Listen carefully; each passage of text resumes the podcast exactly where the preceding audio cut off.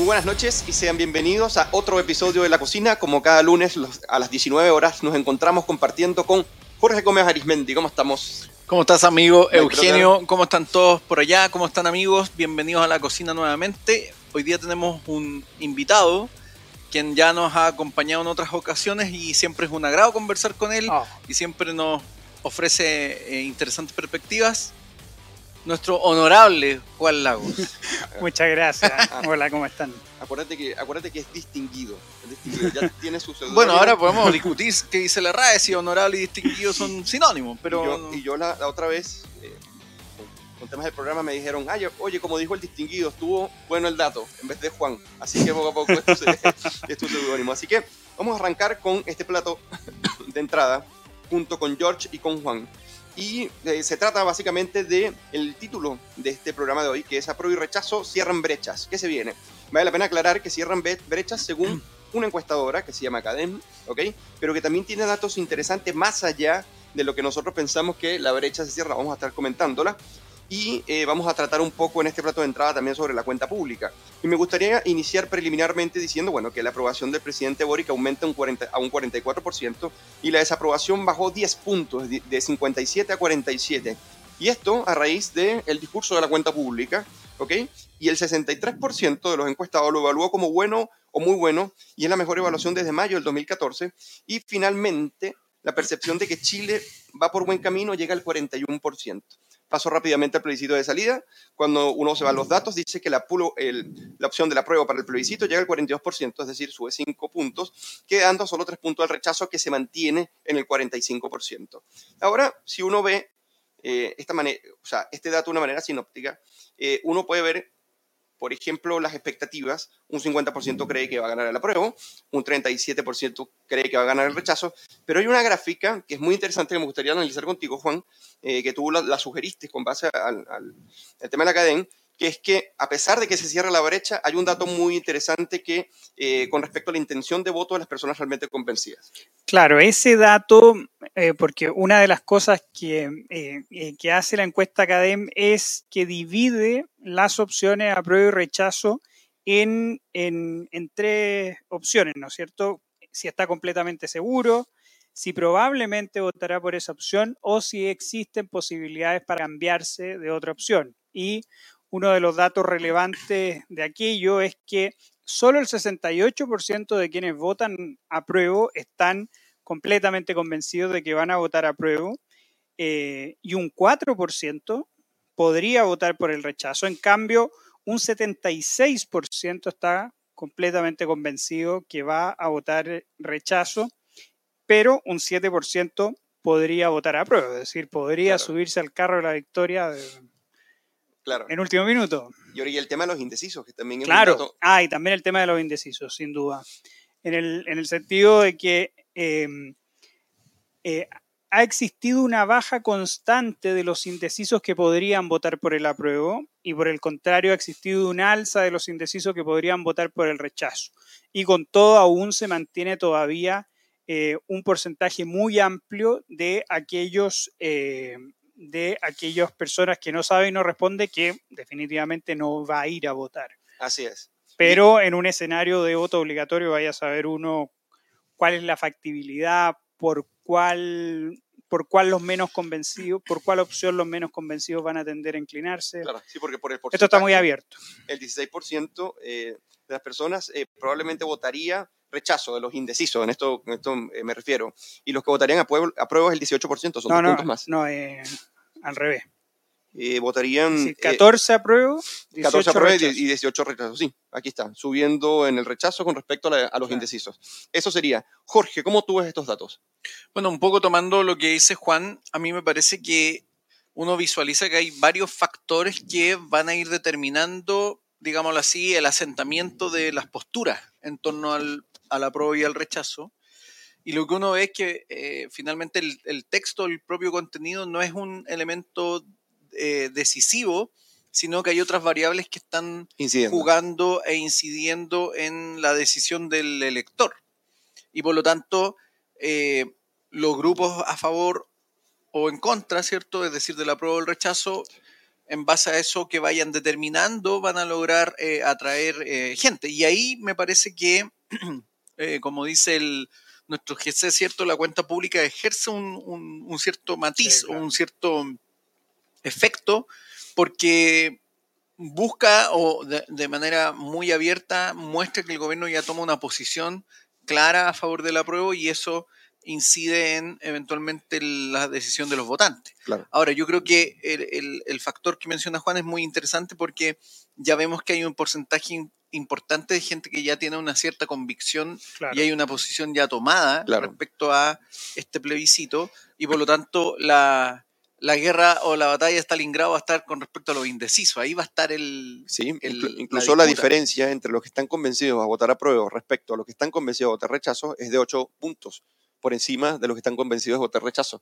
Por eso es que uno lo ve como de manera un poco más detallada y ayer se, se decía, bueno, tenemos una tendencia ya, esto es imparable. No, apenas es una fotografía. No, y además, y además faltan muchos elementos para la deliberación política, por ejemplo, cómo van a terminar las disposiciones transitorias, eh, si va a haber objetos de polémica ahí, que yo creo que, que, de todas maneras en el régimen transitorio van a haber muchas polémicas. De acuerdo. Lo mismo y yo creo que aquí más a favor para el apruebo, el hecho de que los eh, el hecho de que el texto vaya a salir mejor pulido que, que el borrador. Que el borrador que se presentó. claro. Eh, Entonces, a favor eso, eh, que en la comisión de armonización salga un texto mejor, esperemos que salga un texto mejor, y en contra, yo creo que las disposiciones transitorias, que tenderían solamente a restar más que a sumar. Así es. Ahora, eh, finalizando este plato de entrada con este dato interesante y, analizarlo de manera detallada, em, en las otras encuestas, bueno, se mantiene básicamente igual las tendencias, incluso con diferencias algunas de hasta 20%. Pero ahora me gustaría pasar al plato de fondo porque el plato de fondo se refiere al sector de lo que podríamos decir la derecha en sentido amplio, y lo que, y lo que va a ser eh, la campaña sobre el rechazo. Y la gran pregunta que aquí nos hacemos y que le dije a Juan que, que le iba a preguntar y que Jorge también está muy claro es, ¿quiénes deben protagonizar esta campaña? ¿Por qué? Porque vemos también que a medida que un conjunto de liderazgo eh, protagoniza la campaña, también hay ciertas dudas con respecto a estas, eh, estas autoridades, pero por otro lado también existe adhesión, hay un techo fuerte del rechazo que llega al 45%, no es menor, y que está instalado desde hace mucho tiempo y que tiene eh, posibilidades de seguir creciendo. Ahora, Juan, cuéntame. A ver, yo creo que... cuéntame.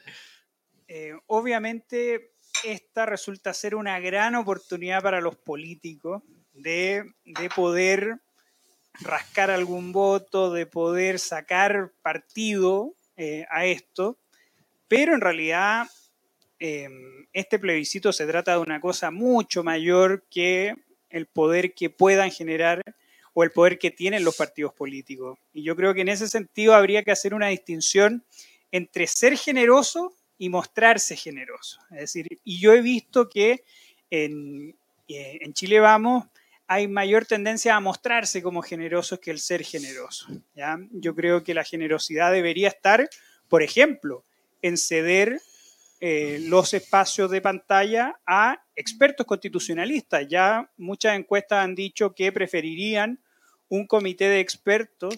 Así es, la misma cadena. En lugar, claro, en lugar de esta convención constitucional.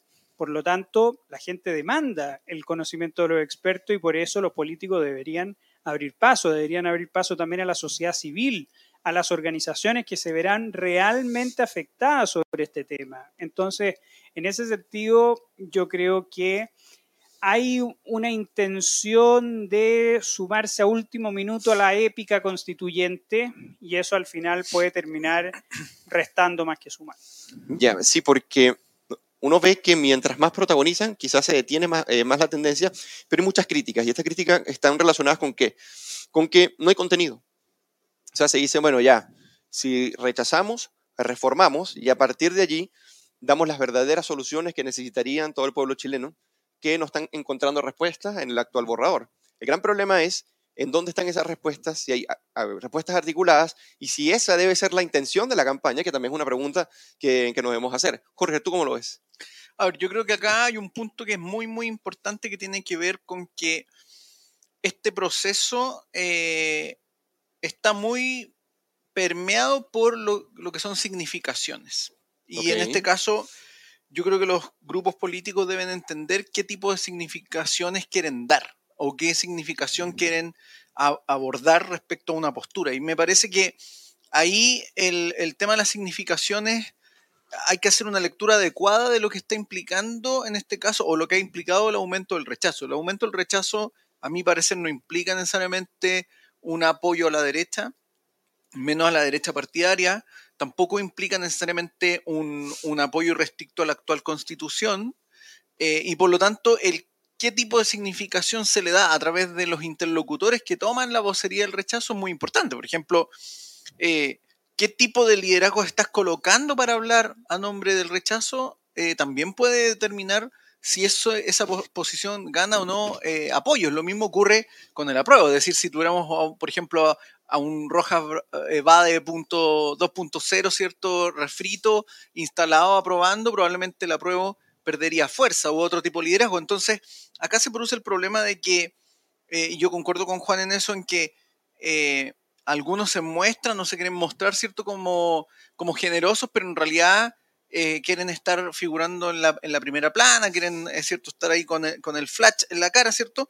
Pero acá la trascendencia de lo que implica este proceso de, plebiscito debería hacerlos al menos reflexionar en qué tipo de significación quieren darle a, las posiciones. Y a mí me parece que en ese sentido eh, la derecha está mostrando un, error de lectura en el contexto de lo que hoy día se está produciendo. Y además falta tanto, es decir, falta tanto para las siguientes elecciones, faltan tanto para las elecciones municipales, faltan tanto para las elecciones parlamentarias y presidenciales. Bueno, vaya a saber uno cómo va a ser el, nuevo sistema, pero entonces hay margen, hay tiempo y yo creo que deben priorizar, deben pensar primero en Chile y luego en su interés. Así es, bueno, por acá hacen buenos comentarios. Algunos dicen, bueno, Carmen Gloria Uribe dicen, por favor escóndanlo a los partidos de derecha.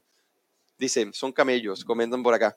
Y también eh, por acá, bueno, falta Fran Jaun, lo que comenta eh, Juan.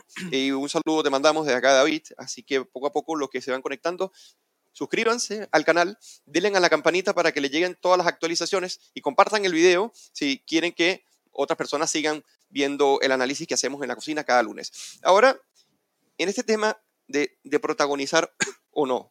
Se dice, bueno, que los partidos políticos tienen una función importantísima, mediar entre el poder político y la sociedad civil. Básicamente esa sería la, función clásica de un partido político. Pero ahora eh, uno dice, bueno, ¿cómo esconderlos o cómo ellos perjudican cuando cumplen su rol o su labor? Pero la pregunta que nace acá es si es necesario en un ámbito y contexto donde se configura un nuevo texto constitucional. Esa es la gran pregunta. Entonces yo ahí coincido también con Juan de que lo que se compone como protagónico debería ser múltiples eh, organizaciones, acercamientos, miradas, importantísima la, académica también, porque la académica, eh, como decía Juan, la propia academia, cuando se le preguntan si se rechaza para reformar, quiénes les gustaría que lo, que lo hicieran, y básicamente los expertos eh, y asesores que conocen sobre temas constitucionales que estarían en la punta en vez de ir a convocar otra eh, convención constitucional, por ejemplo. No, y además hay muchos constitucionalistas de buen nivel, con buen sentido político, que de verdad podrían ser mucho más aporte que, perdonándome di nombre, di nombre, Juan Lago. Chaguano, Sandov, Macaya y Hoffman, ¿me entienden? Claro. Que podrían ser más aporte en realidad. Claro, yo concuerdo en eso. Eh, de hecho, el punto es ese. Más que no, es, no se trata de hacer desaparecer los partidos políticos o esconderlos, sino mostrar, y por eso insisto en el tema de la significación. Es decir, cómo tú respaldas tu postura, cómo tú respaldas tu toma de posición. Y, y en el contexto de la discusión, eh, por la magnitud que tiene esta discusión, a mí me parece que los partidos políticos deberían priorizar la postura de, llamémoslo así, sus intelectuales, sus académicos, expertos en los temas, para, para respaldar esta postura. No a los, digámoslo así, va a sonar muy feo y si alguien se ofende, mala suerte, a los operadores políticos los partidos políticos. Porque de alguna forma la ciudadanía y toda esta situación también responde a un hastío en ese nivel. Eh, y uno lo ve en el comparativo cuando tú ves que qué, tipo de personas aparecen en el apruebo y eso genera un rechazo, eh, aún cuando sea la postura a favor del apruebo. Entonces, la significación de quiénes son los voceros también va a ser muy importante y muy determinante en esto, porque finalmente es a través de los voceros también eh, en que la ciudadanía va a ir, va a ir eh, verificando, tomando posición, diciendo, ok, a mí me parece que esta persona es respetable, yo la puedo escuchar, puedo entender sus argumentos y me parecen razonables, ok, tomo esa posición. Pero si tú tienes un, actor que no está legitimado, que genera confrontación, eh, confrontación cuestiones contradictorias, es muy probable que eso genere también un, rechazo a, una postura. Y fíjate que lo más importante, y aquí yo vuelvo a hacer esta diferencia entre ser verdaderamente generoso en lugar de mostrarse generoso, yo creo que deben haber miles de rechazos, muchos rechazos. ¿Por qué? Porque ya el solo hecho de aglutinar en uno solo, también eso genera, genera problemas. Y por lo tanto yo creo que dentro del grupo del rechazo, dentro de la campaña del rechazo, tienen que ser muy respetuosos con la autonomía de algunos que quieren votar rechazo por razones distintas a la de los partidos políticos y yo creo que por eso, por ejemplo, deberían brindarle segundos de franja a los amarillos por Chile, por ejemplo, en el caso de que ellos decían eh, inclinarse por el rechazo, que, que es lo más probable. Sí, incluso, bueno, para ir cerrando este, este plato de fondo, eh, se encuentra también el tema de la disyuntiva, de que bueno, la derecha no, pondría, no podría sola, entonces se, se, habla como de llegar a un acuerdo con la centroizquierda en este caso, eh, que rechazaría, ¿no? Pero eso es como muy etéreo, pero además también requiere de los partidos políticos un esfuerzo eh, muchísimo más serio para saber qué proponer. Porque cuando uno ve entrevistas a, a varios personeros, te dicen y les preguntan los periodistas, ya, pero entonces, ¿qué proponen ustedes? O sea, ya vamos a una constitución, ustedes conocen los problemas, pero ¿dónde están las propuestas para confrontar con el, con el borrador constitucional? Y dice, bueno, ya eso se irá construyendo con el tiempo, ahí nos vamos a dar los mecanismos. Lógicamente, por un lado aceptas que no eres un experto, pero por otro lado te quedas incompleto en la respuesta porque si hablas que, van a generar grandes cambios, pero es que eso también tiene, yo creo que eso tiene que permanecer abierto hasta el 5 de septiembre. ¿Por qué? Porque el 4 de septiembre nosotros vamos a discutir y tenemos que concentrarnos en el proyecto de nueva constitución que nos entrega la Convención Constitucional y por lo tanto cualquier otra distracción que van a entregar los políticos por su afán de figurar, yo creo que por deber republicano deberían dejar todas esas discusiones para el 5 de septiembre. Incluso, bueno, está el, tema de revivir, y esto ha sido, o sea, a mi juicio, un gran error que ha tenido la derecha de básicamente pontificar el proyecto de Michelle Bachelet, quedándose así desprovista de una propuesta original que si bien no se conversa ahora, pero que sí le da estructura a una centroizquierda e izquierda que, como ya mostró Bachelet, sería eh, propensa a la prueba. Aprobaría el proyecto de nueva constitución independientemente de que lo haya leído o no. Claro, ahí yo creo que pasa un tema de que se hace muy evidente, no sé si la debilidad en términos de contenido o un oportunismo muy descarado, porque de alguna manera la postura en este caso de la derecha de primer, en primera instancia rechazar eh, un eventual proyecto de Bachelet y luego validarlo genera mucho ruido, es muy, es muy contradictorio en el fondo. Em, y a mí me parece que ahí volvemos al punto que está detrás, que es cómo tú estás leyendo este, este, proceso, cómo tú estás leyendo esta situación, cómo se llegó a esta situación. Y aquí yo creo que hay un tema que no lo va a resolver ni el triunfo de la prueba ni el triunfo del rechazo, a mi parecer, que tiene que ver con un nivel de legitimidades que están muy dañadas a nivel de la relación entre los representantes y la ciudadanía, que incluso esa fragilidad se ve en eh, los propios apoyos al gobierno actual, ¿cierto? Es decir, la ciudadanía está muy desconfiada y por lo tanto, acá también la clase política en general, no solo la derecha, la clase política en general debería ver esto como mm, no como una instalación de sus agendas, de sus programas, sino más bien la búsqueda de una reconfiguración de una legitimidad democrática eh, que además entendiéndola democráticamente como pluralista y no como la imposición de un grupo que eventualmente se asume como el más legítimo para imponer un programa. Y yo creo que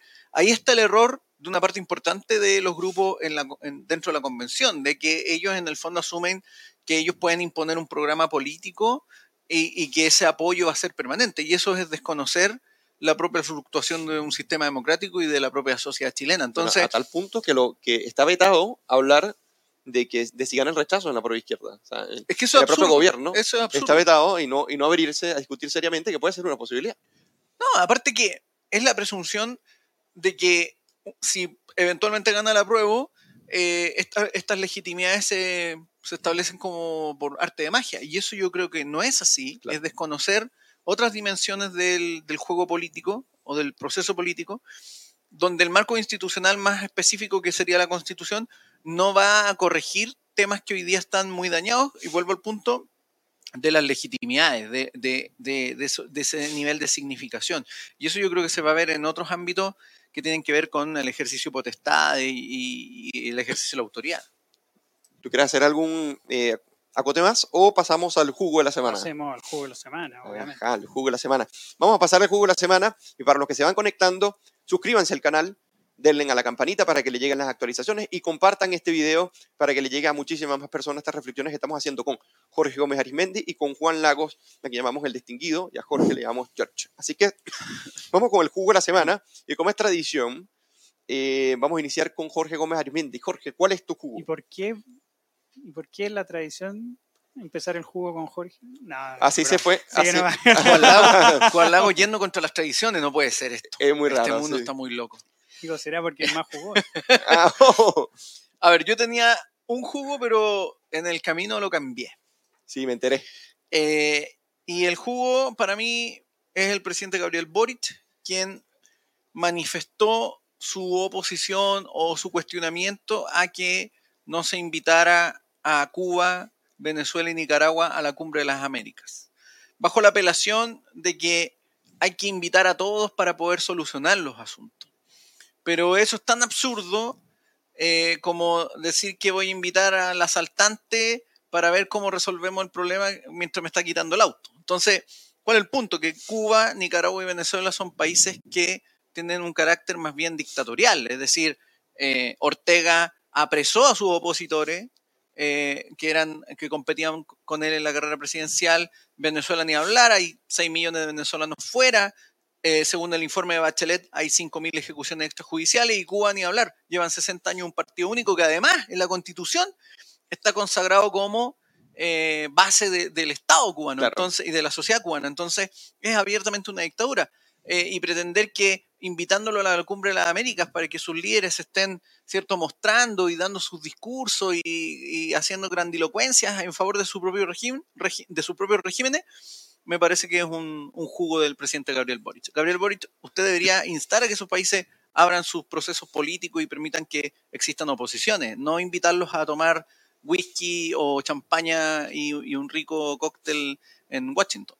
Sí, a mí lo que me pasa es que encuentro malo el argumento, porque, porque yo creo que perfectamente por un asunto eh, diplomático si uno dice, mire, vamos a ir a la cumbre de las Américas, todos los países que pertenecemos a la Organización de Estado Americano bajo un criterio objetivo y sin veto, yo hasta lo encontraría razonable.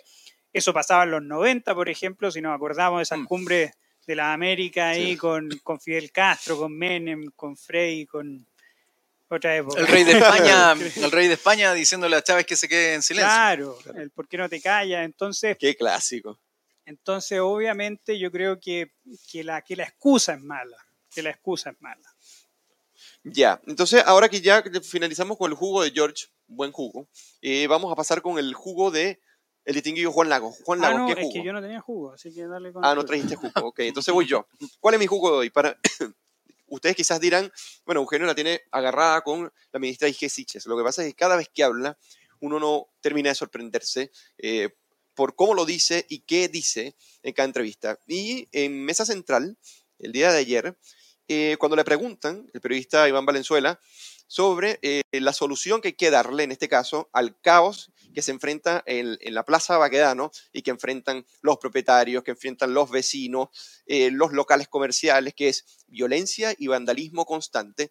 Ella da una respuesta muy curiosa que me, me gustaría saber si ustedes también quieren comentar, que es la siguiente. Nos preguntamos cuáles son las soluciones políticas para desactivar algunos grupos que siguen utilizando móviles del estallido para mantener una suerte de caos y violencia en nuestro país. La política y la violencia son antitéticas. Y cuando una persona está vandalizando un negocio, a mí me gustaría preguntar qué solución política puede haber allí. A ver, cuando, ah, perdón. Cuando tú, por eso que la violencia en política acaba con la política, porque la política viene dada precisamente por nuestra capacidad racional de conversar y de establecer eh, juicios para consensos y no necesariamente imponer a través de una bomba molotov y quemar un local.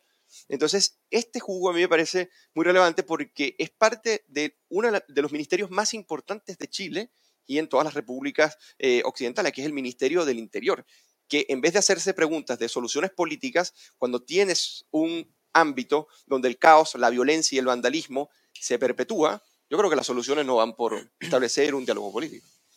A ver, yo creo que lamentablemente la ministra Siche sigue dando muestras de que no está a la altura de ser ministra del Interior, porque incluso no maneja el lenguaje que debería ser digno para la seguridad pública. Es decir, sigue hablando bajo las lógicas del diálogo político, incluso estableció una diferencia entre los delitos que se cometían en el contexto del estallido social con los que se cometían ahora. Ella, ella decía, no, porque estos se dieron bajo un proceso social. Justificando, claro. Eh, en cambio de estos no, ¿por qué? Porque ya se han canalizado y ella insistía una y otra vez que esto es muy típico eh, del gobierno del Frente Amplio y del Partido Comunista diciendo no, pero ojo, que yo con eso no estoy justificando. Bueno, claro. cuando tú estableces que estas distinciones son relevantes, ¿por qué? A ver, porque todos los delitos son distintos. Todos los delitos se hacen bajo diversos contextos. Y por lo tanto, cuando tú estableces que un contexto es relevante, en realidad lo estás justificando. Así es.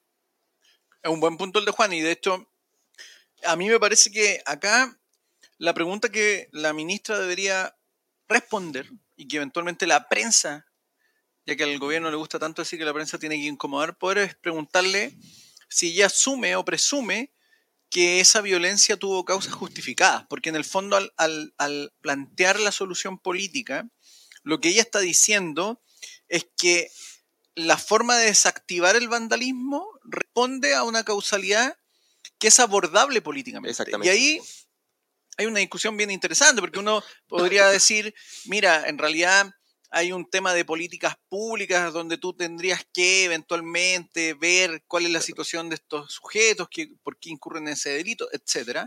O, que yo creo que es el tono en el que ella lo dice, es que la, la desactivación política responde en el fondo a lo que dice Juan, un contexto de descontento, de queja, de rabia y por lo tanto eh, ella hace alusión a esta idea de esta solución política. Pero a mí me parece que el problema de eso es que, y aquí me tomo de lo que respondió el ministro Giorgio Jackson en una entrevista, ellos parten de una presunción muy errada respecto a las expresiones de violencia que incluso en muchos casos ellos usaron. Por ejemplo, cuando eh, el ministro Jackson dice, bueno, en realidad nosotros vamos a hacer un llamado a entregar las armas, y él presume o plantea que eventualmente esa entrega de armas por parte de grupos de crimen organizado se va a producir voluntariamente. Eso denota una ingenuidad, no solo una ingenuidad, sino que un, error de diagnóstico, muy similar además al que hizo la propia ministra Siches cuando asistió a Temucuicuy pensando que le iban a recibir con un ceremonial, un ceremonial, ¿cierto?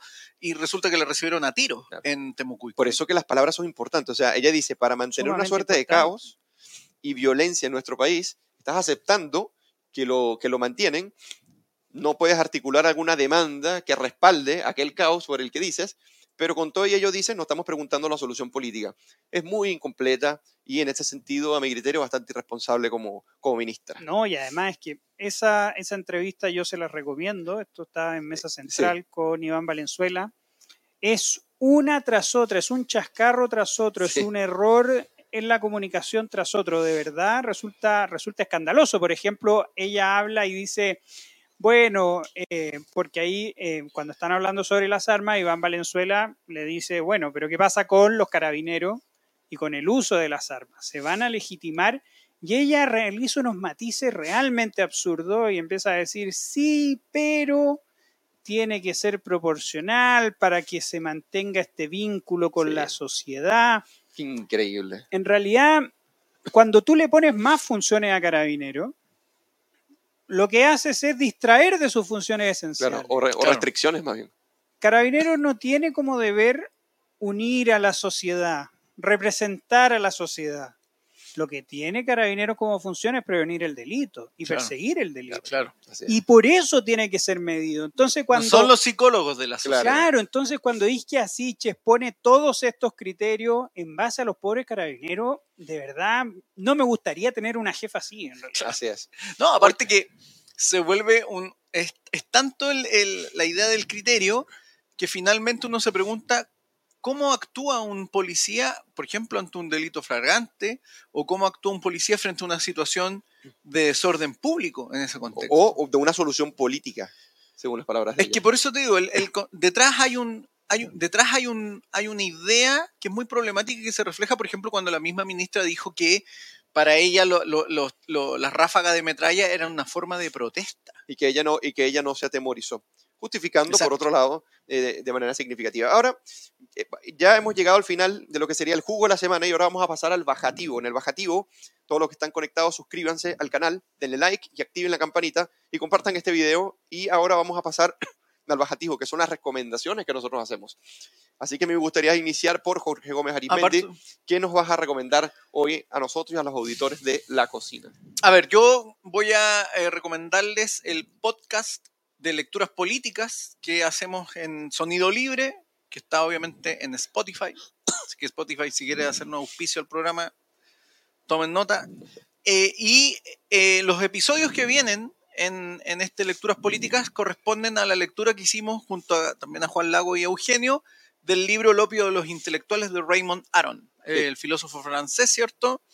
Muy connotado, muy citado muchas veces, pero también muy desconocido en ciertos planteamientos. Y ese libro es muy decidor y a mí me parece muy atingente a lo que vemos Sí, hoy día en la actualidad con eh, unas izquierdas que más bien se muestran anti-ilustradas, muy reaccionarias en muchos aspectos y que parecen querer, en el fondo, devolver a las sociedades a, a lógicas más bien de la Edad Media, defendiendo eh, lógicas corporativistas, eh, anticientíficas eh, y abiertamente anti-ilustradas. Y me parece que es un libro que va abordando esto, que lo analiza muy detenidamente y, es de gran ayuda para la comprensión de lo que ocurre hoy día también eh, a nivel político en Chile y también en el resto del mundo. Perfecto, ahora, eh, ahora voy yo. Voy a recomendar un, un libro de Roger Scruton que se llama Locos, Impostores y Agitadores.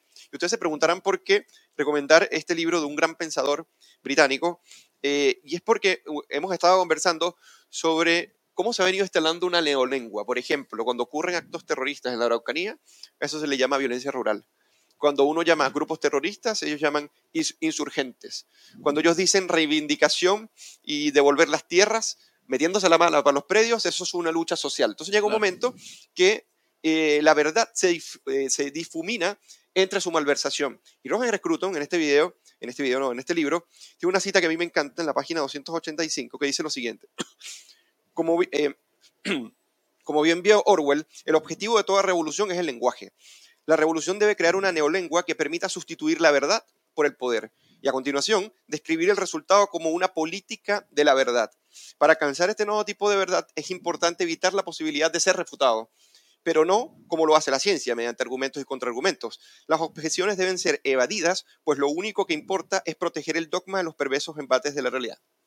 Me parece que es un libro interesante que también nos dicen eh, cuáles son los intelectuales que, en- por los cuales se forma el Frente Amplio y en parte el Partido Comunista, así que no se pierdan este libro que está en la Fundación para el Progreso, solicítalo en tu librería más, cerca- más cercana. Locos, impostores y agitadores. Y ahora vamos con el bajativo del distinguido.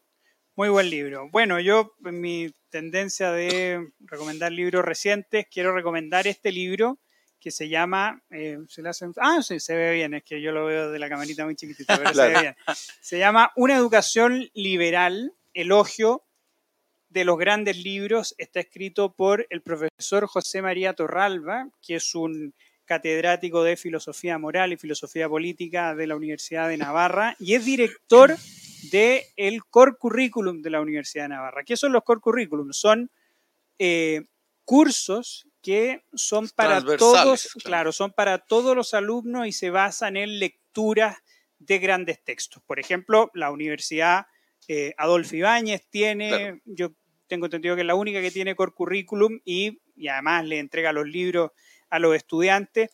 Y es una reivindicación de un concepto que a veces está un poco olvidado, que es el de la educación liberal. Es decir, cuando uno va a la universidad, ¿a qué va en realidad?